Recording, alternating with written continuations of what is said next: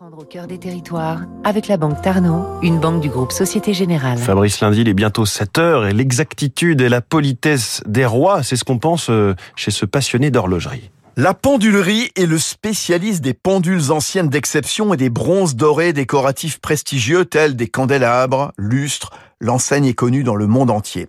La pendulerie propose depuis 45 ans des pendules de cheminée, des cartels d'applique, c'est-à-dire des horloges posées sur un mur, sur une période allant du milieu du règne de Louis XIV à la Restauration, soit 1680-1830 environ. Une époque où les plus grands maîtres horlogers ont brillé. Jean-Baptiste Bayon, Antide Janvier, Robert Robin. Les pendules du XVIIIe siècle sont les plus recherchées. Les trois boutiques sont à Paris, rue de Beaune, rue de la Paix et l'historique rue du Faubourg Saint-Honoré. Toutes conjuguent luxe, art, avec des meubles rares. Elles vendent une centaine de pièces chaque année à des musées, à des collectionneurs privés, à condition d'y mettre le prix.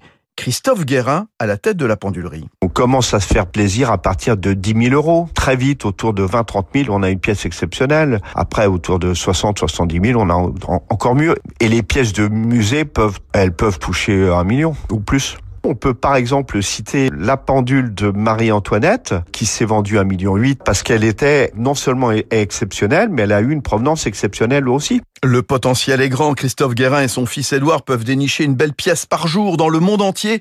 Les pendules les plus lointaines qu'ils ont trouvées venaient d'Australie et de Nouvelle-Zélande.